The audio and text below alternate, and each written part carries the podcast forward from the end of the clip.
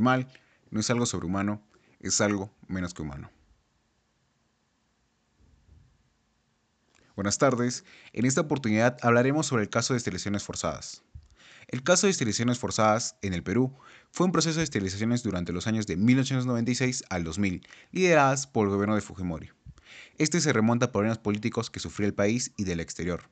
Es el caso de la crisis económica heredada del gobierno anterior, las marchas feministas, cuya idea fue tomada en cuenta por el presidente, obviamente utilizándolo como excusa para ejecutar su plan, diciendo así la frase, la mujer peruana debe ser dueña de su propio destino. Y también el problema latente que el Perú abarca desde décadas atrás, la pobreza. Todos estos factores harían que el presidente Alberto Fujimori opte por una nueva política que ayudará a mejorar la situación del país, para así erradicar la pobreza, las esterilizaciones. Este nuevo plan fue planteado desde la planificación familiar llevando el nombre de Política de Esterilizaciones. Después del mandato de Fujimori, se realizaron diversas investigaciones en el año 2001, llegando así a tres importantes organizaciones que habrían aportado a este plan, mostrando así a USAID, UNFAP y The Nippon Foundation. Sin embargo, el problema en sí no era la política de esterilizaciones, sino cómo se ejecutaba y a quiénes. En teoría, el plan de esterilizaciones era de manera voluntaria y de forma gratuita. También llegaron a presentar campañas de esterilizaciones tanto para hombres como para mujeres. El problema fue su manera oculta de actuar. Mayormente este programa era dirigido hacia gente de escasos recursos. Muchas de estas hablaban como idioma natal el quechua, lo cual aprovecharon para ejecutar.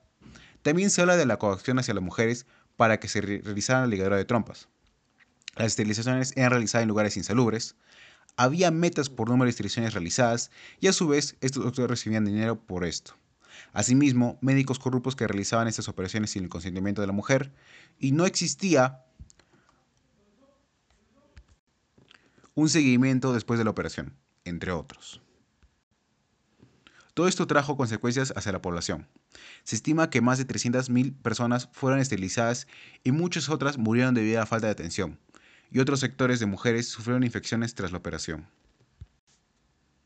Es así pues que tengamos en cuenta aquellos derechos humanos vulnerados.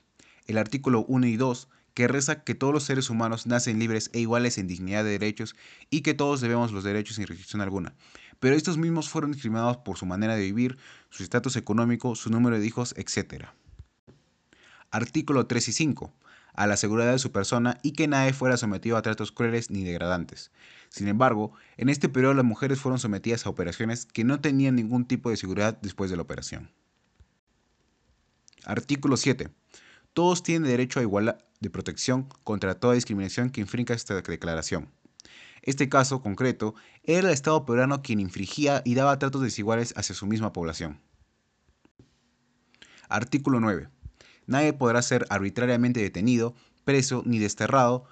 Se tiene declaraciones de personas quienes afirman que eran arrestados por el hecho de no operarse o a ser hostilizados. Artículo 10. Hacer oída públicamente y con justicia por un tribunal independiente e imparcial. El caso de instituciones es un caso esencial para demostrar la corrupción desde hace más de 20 años. Los casos presentados ante el Estado peruano eran archivados con el pretexto de falta de evidencia, cuando se tenía en varias declaraciones y archivos lo contrario. Artículo 16. A fundar una familia. Aquellas personas quienes arbitrariamente fueron esterilizadas no podrán ejercer este derecho debido a esta política. Estos y muchos más derechos fueron omitidos en el gobierno demandado. Hay casos que fueron relatados por las víctimas. Algunos de estos casos fueron de Victoria Guamán, Redecina Quilla y Serafina Illa. Victoria Guamán fue supuestamente anestesiada y despertó varias horas después sin darse cuenta que la habían sometido a un procedimiento de esterilización, cuando tenía apenas 29 años. Relata, que al sentir mareos asistió a su clínica de su localidad y ahí le informaban sobre su ligadura. Rudecinda Quilla relata que los doctores en la provincia de Anta, también en la región de Cusco, le dijeron a su marido y a ella que parían como chanchos. Dice que la chantajearon para que se realizara la operación, según consta de su relato a la AMPAF. Serafina Illaquispe despertó en la morgue del hospital de Cusco, en el sur del Perú, después de que fuera declarada muerta durante una operación de ligaduras de trompa. Tenía entonces 34 años. Ella dice que nunca asistió que se le practicara esa cirugía en el 1997. Mi opinión sobre este caso es, el punto de planificación familiar tuvo que tratarse de manera diferente, desde la voluntad de la persona y nunca una obligación. Es por esto que mi postura es en contra. También mostrar la incongruencia dada entre de personas inhumanas y la justicia. Si bien nuestra ley defiende la vida humana, aquellas personas quienes cometieron actos atroces e inhumanos son tratados de manera humana. Son aquellas mismas que en su condena piden tratos humanos, es evidente, pero algo en que cuestionarse. Gracias.